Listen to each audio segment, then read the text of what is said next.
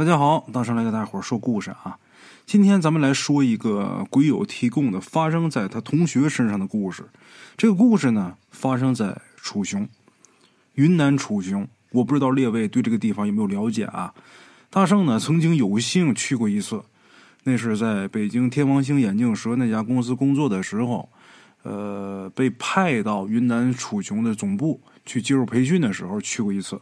哎，那个地方给我的印象就是气候特别好。哎，今天咱们要说这个故事呢，就发生在这个城市啊。这个事儿呢，大概是发生在一九九八年。那个时候，咱们鬼友啊，才刚刚十五岁，还在读书。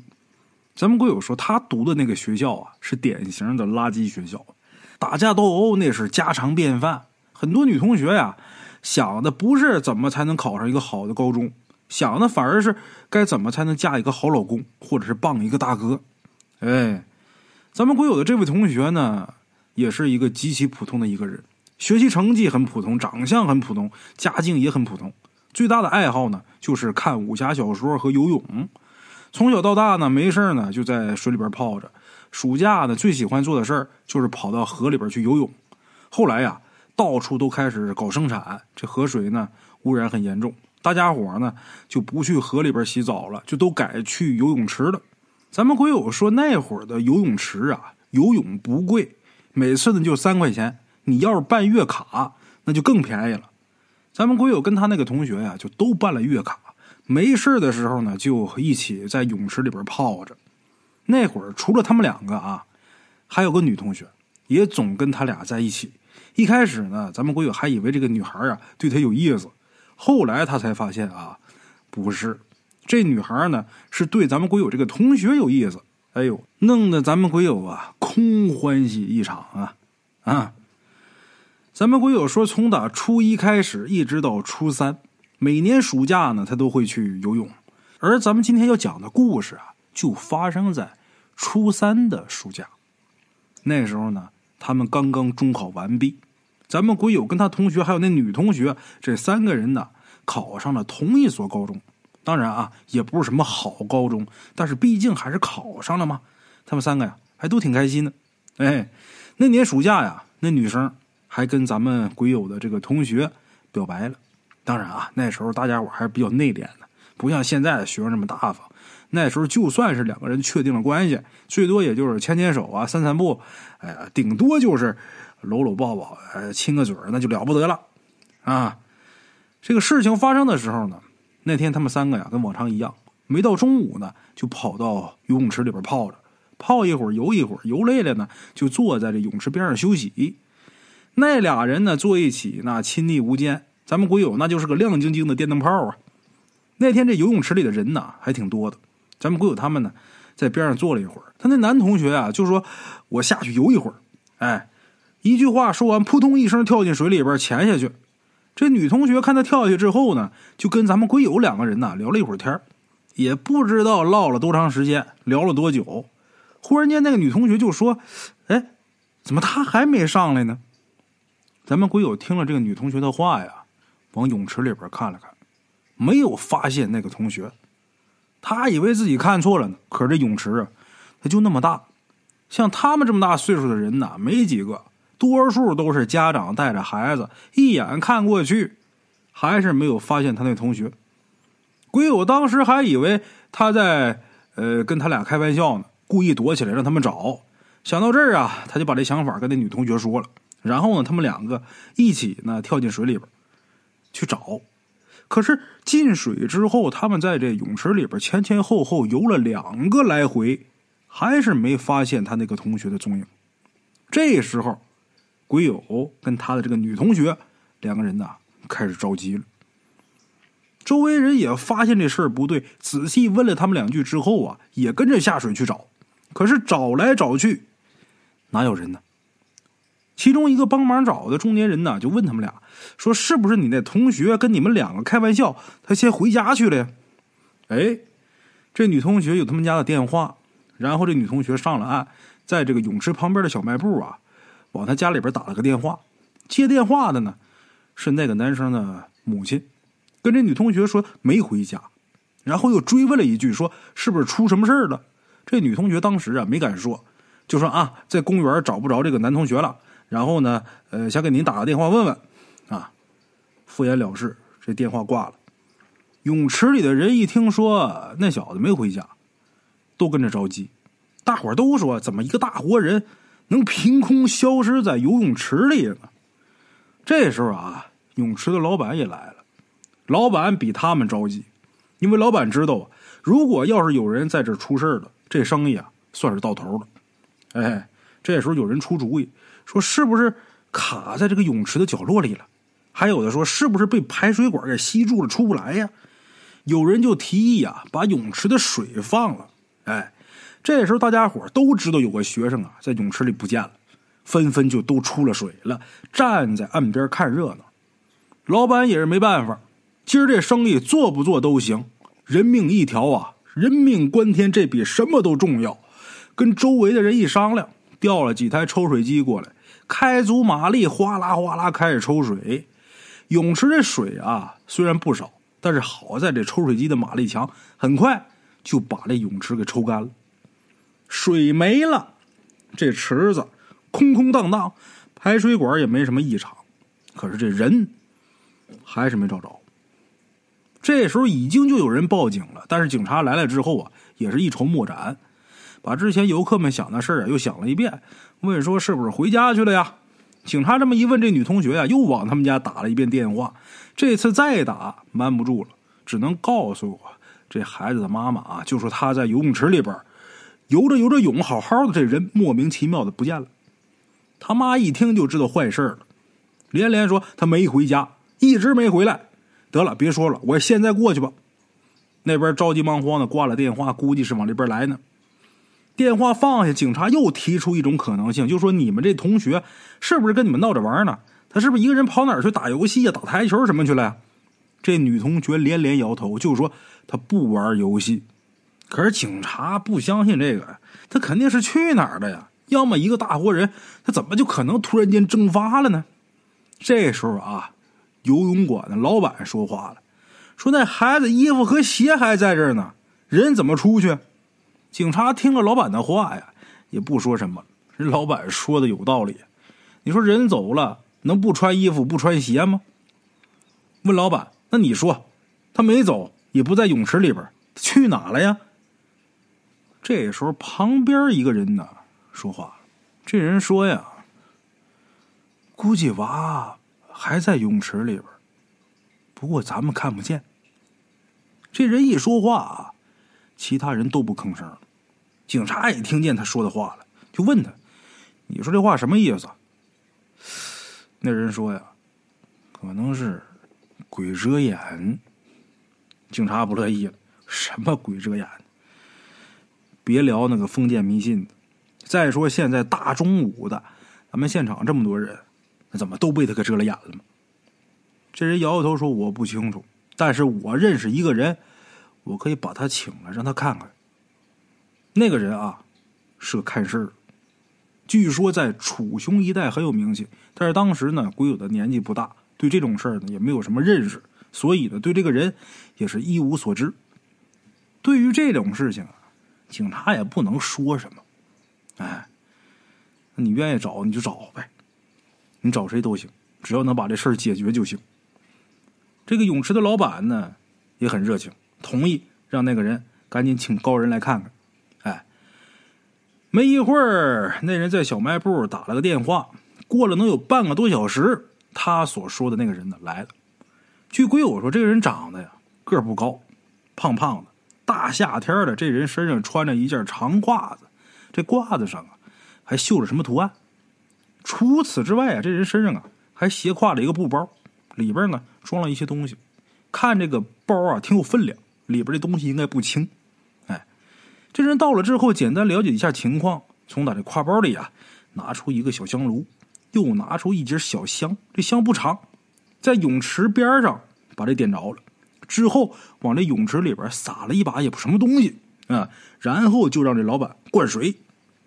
这泳池老板呢，一看这人这相哈，也不像是什么世外高人，就是轻描淡写的拿几个小东西往里一扔，就让我灌水。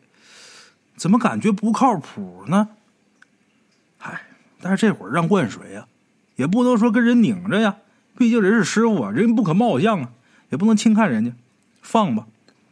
开了水闸，这水闸开了一分多钟，刚把这个泳池底给铺满，这时候大家伙就看见一个白白的东西，慢慢的从打水里边浮了出来。这东西不是别的，就是鬼友同学的尸体。哎，究竟他这个同学是怎么死的，没人说得清楚，那高人也没说。但是这高人劝老板。这地方的生意别做了，以后啊还得死人。老板心里边肯定是不愿意，但是这种事儿不在于他愿不愿意。泳池里边死了人了，首先他得赔一大笔钱不说，另外别人知道这事儿之后，谁还愿意来这玩啊？老板只能认倒霉呀。最后这泳池一关了之。泳池虽然关了，但是还有人翻墙进去玩。一开始没什么事儿，但是到后来呀。有人说这泳池不干净，如果在晚上去的话，能看见一些东西。咱们鬼友听见这个传闻的时候啊，已经是秋天了。他跟那个女同学呢，坐在课桌前面，已经开始上课了。自从遭遇了这事儿之后，咱们鬼友好一段时间才缓过来，难过是一定的，但是更多的是惋惜。他不明白这件事为什么会发生在他同学身上。他那同学是多好一人呢，很阳光，很乐观。特别幽默，虽然说鬼友跟他这个同学年纪相仿，但是他总感觉他那同学比他懂事懂得多得多。现在想想，怪不得人家女生喜欢他呢。哎，提到那女生，他那女同学肯定比咱们鬼友啊也好受不到哪儿去。据说刚开始那段时间，这姑娘就是总是哭，但是早恋这种事儿呢，不能跟任何人说，所以她承受的压力。应该是无比的大。那段时间不知道这个姑娘是怎么挺过来的。不过在开学，咱们鬼友见到她的时候，看这姑娘的状态，应该是缓过来了。一扫之前的阴霾，看见咱们鬼友呢，还很开心的打招呼。看她这样，似乎啊从来没有经历过那件事。当咱们鬼友听说这泳池出现不干净东西的时候，鬼友当时的想法就是告诉这姑娘，但是一想她那样啊。就觉得他是不是已经把那些不好的事都已经忘干净了？我再提会不会再勾起他的伤心往事？想到这儿呢，咱们鬼友就没说。让他没想到的是，当天晚上放学自习，他这女同学主动来找他，主动跟他说了泳池的事儿。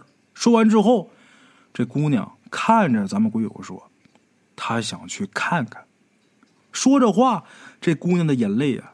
下来了，这姑娘跟咱们鬼友说：“其实我呀，一直很想他。”跟咱们鬼友说这话的时候，能看得出来很悲伤，眼泪止不住的往下淌。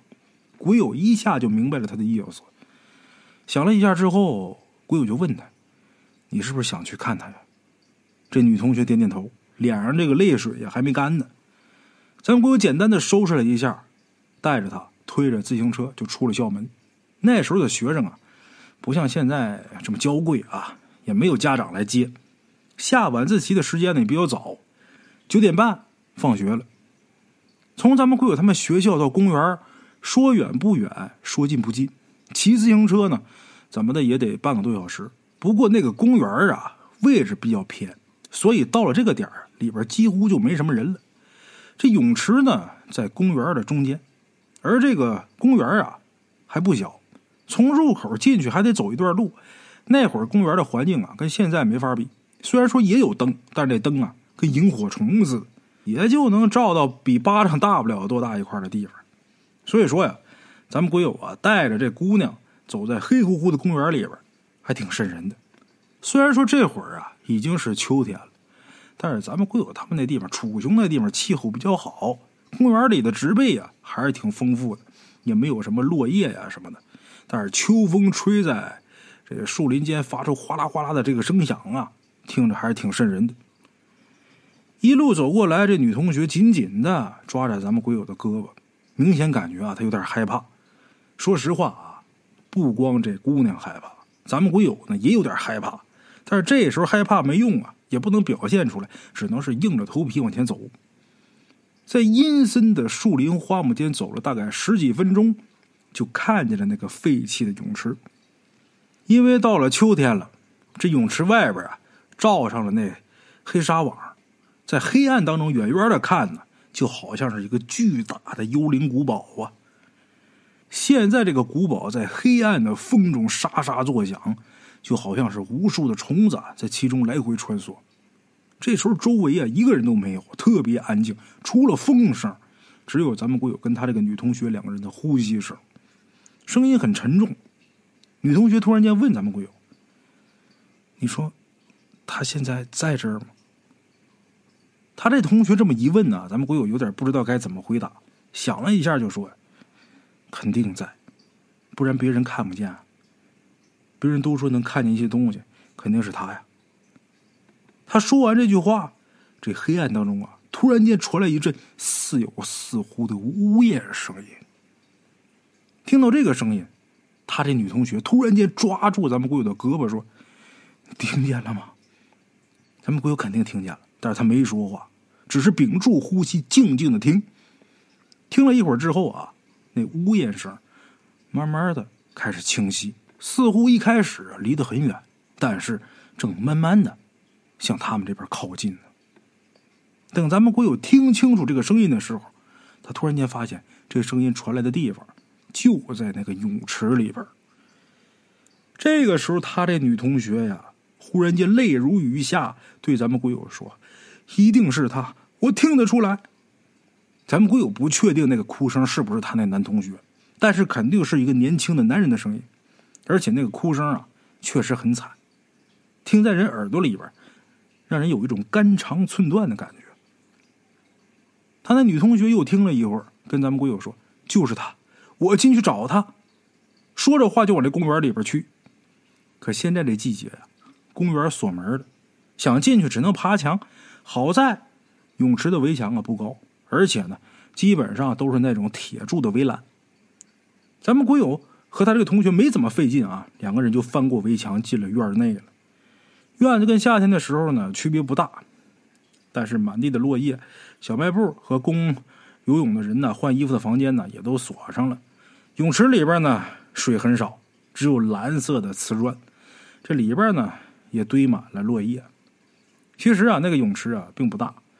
但是在黑暗当中一看呢，感觉还是挺瘆人的。加上没有灯，到处黑乎乎一片，以及那个年轻男人断断续续的哭泣声，让咱们鬼友心里边恐惧又增加了好多。不过那个女同学似乎一点都不害怕，进了院子之后就开始大喊那个男同学的名字，一遍又一遍的喊：“是你吗？”虽然他在喊，但是那边啊，并没有什么回应。而且就连那个哭声，在女同学呼喊下也停下来了。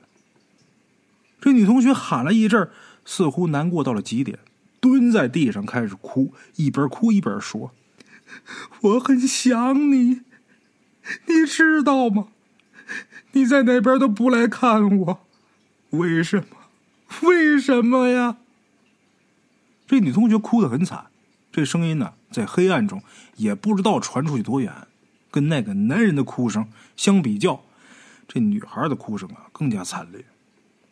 她哭了一阵，似乎想明白了，慢慢的站起来，叹了一口气，跟咱们鬼友说：“其实我知道，他不在这儿。咱们走吧。”咱们鬼友没说话，正要跟这女同学离开的时候，黑暗中。一个沉闷的声音响起来：“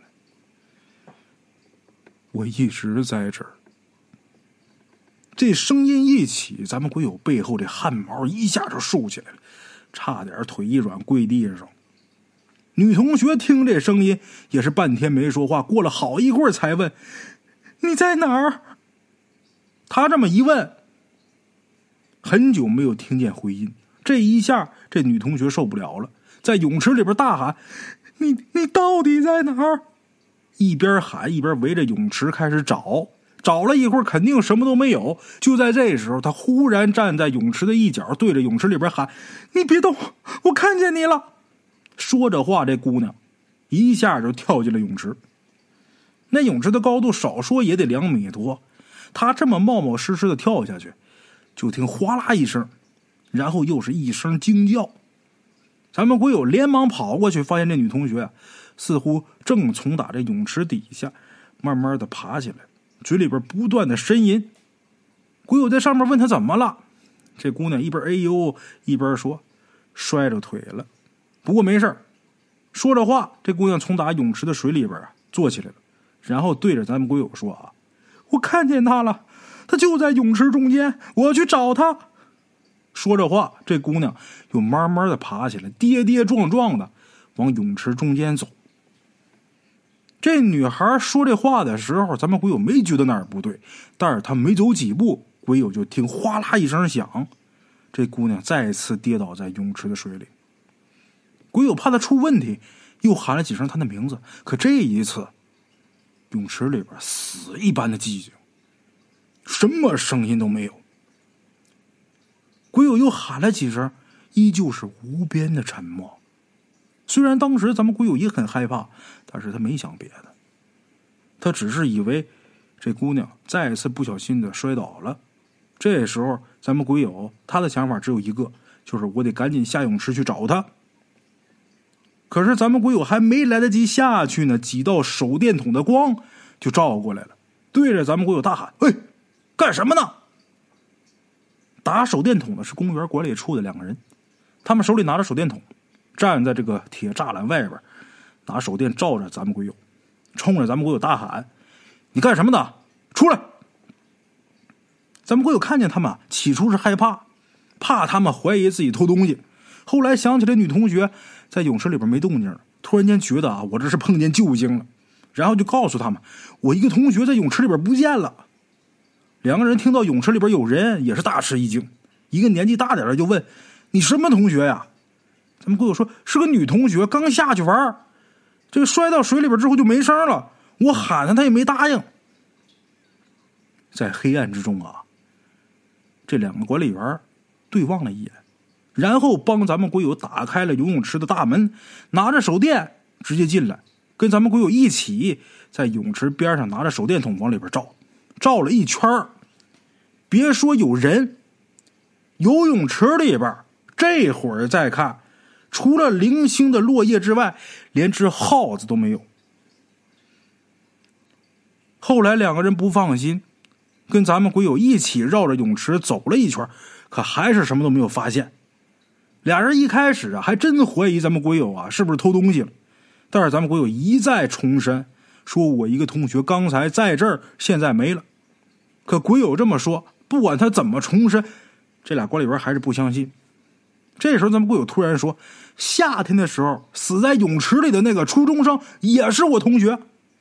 今天跟我来的那个女生就是来找他的。”鬼友这么一说，这俩管理员忽然不说话了。两个人对望一眼之后，把咱们鬼友带出了游泳池，去了公园管理处，然后打电话报了警。警察来了之后啊，鬼友一句话都没隐瞒，实话实说。不过最后呢，这警察呀还是把他给带到了派出所，让鬼友他爸过来把咱们鬼友领回家了。鬼友他爸知道这事情的经过之后啊，也没责怪咱们鬼友，但是告诫他以后别干这种事儿，有点缺心眼儿。回到家之后呢，鬼友辗转难眠，不明白那女同学到底去哪儿了。想了很多种可能，这时候他就想到夏天的时候那个男同学死的情况，他突然间明白过来了，这个女同学很有可能也已经遇难了。想到这儿啊，恨不得赶紧起床，再跑到派出所去把自己的想法跟警察说一说。但是当时他就是觉得特别累、特别困，就没去成。本来想着第二天一早他再去，可是到了第二天早上呢。咱们鬼友鬼使神差的呀，又直接去学校了。到了学校，他才想起来要去找警察的事儿。本来打算等中午放学，我马上就去。可还没到放学呢，警察先来学校找他了。来找咱们鬼友的还是昨天那两个警察，在办公室这俩警察拿出来一张照片，问咱们鬼友：“你昨天晚上说失踪的同学是不是这人呢？”咱们鬼友仔细看了看，就说：“对，就是我这同学，就是他。”这俩警察对望一眼之后，然后跟咱们鬼友说：“同学啊，我事先警告你一件事啊，报假案是要负法律责任的啊。”鬼友没明白警察为什么会说这种话，当时有点懵。警察说完这句话之后，再一次问咱们鬼友：“你确定昨天晚上跟你一起去公园游泳池的，就是这女孩吗？”他们鬼友仔细想了一下。对呀，就是她呀，这有什么问题啊？两个警察看看他，问他：“你真确定吗？”鬼友，我确定啊，怎么了？这时候，其中一个个子比较矮的警察跟他说：“呀，我再问你一句，你是不是确定啊？”他们鬼友不明白他们为什么问了一遍又一遍，他很肯定的说：“对我确定就是他。”这警察听了他的话之后，身子往后扬了扬，就说：“同学，我跟你说实话，照片上这个女孩啊，在两个月前已经死了，尸体我们也发现了，就在公园那个泳池里。两个月以前，你开什么玩笑？两个月以前我们还在一起吃饭呢。吃饭？具体的日期你还记得吗？”鬼友仔细想了想时间，时间他还真记得，是开学前半个多月，应该是八月中旬。两个人一起去了宜人古镇，而且还吃了米线。吃完米线，他俩呀在镇子上啊走了很长时间。那时候那个男同学的事儿呢，过去还没多长时间。他们两个人的兴致啊都不高，简单的逛了逛呢就回去了。回去之后，俩人就一直没见面，一直到了开学的时候，才又再一次见面。听咱们鬼友说完，两个警察告诉他，这女孩的死亡时间是在八月十七号，被发现在泳池的中间。泳池里边虽然有水，但是这水绝不超过半米深。那女同学的死因很简单，跟你那男同学一样，也是溺水。八月十七号，距离咱们鬼友那个男同学死亡的时间正好是一个月。鬼友听了警察的话，很难相信这个事实。如果他八月十七号就死了，那这段时间我看见的是谁？昨天晚上来找我、跟我一起去公园的又是谁？一点头绪找不着，这人整个是懵的。警察又问了一些问题，这些问题呀，也是咱们鬼友正在想的。警察问他：“你们最近一段时间见过面没有？”什么时候见的面都说了什么？咱们鬼友回想啊，除了那次吃饭之后，他们两个人见面的次数啊，屈指可数。接触最多的就是昨天晚上一起去公园。此外啊，平时也就是打打招呼。警察听他说了这些，两个人呢沉默了一会儿，跟咱们鬼友说：“最近注意点别乱跑，说不定啊，还需要你再去派出所呢。”啊。之后警察就走了。警察走了之后呢，咱们鬼友的班主任呢跟他聊了聊，然后也是嘱咐他好好读书，别胡思乱想。那你光说别胡思乱想，这事儿能不胡思乱想吗？昨天晚上还在一起的一个大活人，今天就被告知那位已经死俩月了，谁能接受得了？鬼友心想这事儿我必须得弄清楚，要不然我得疯。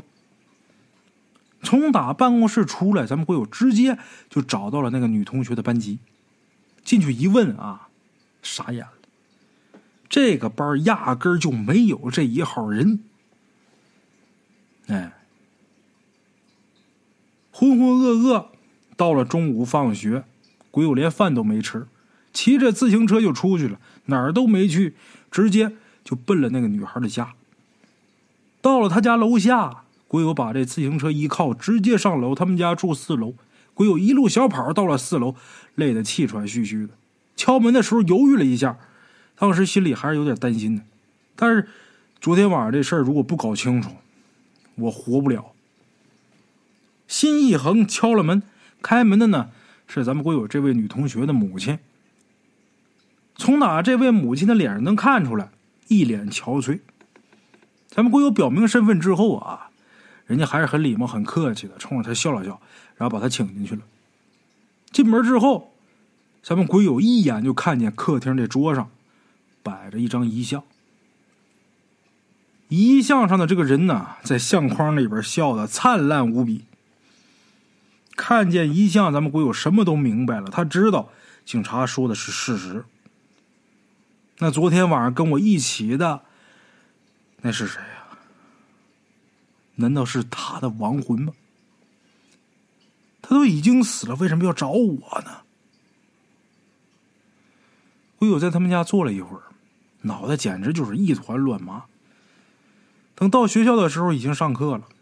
这一下午，他都是魂不守舍，脑袋里边不知道想的什么。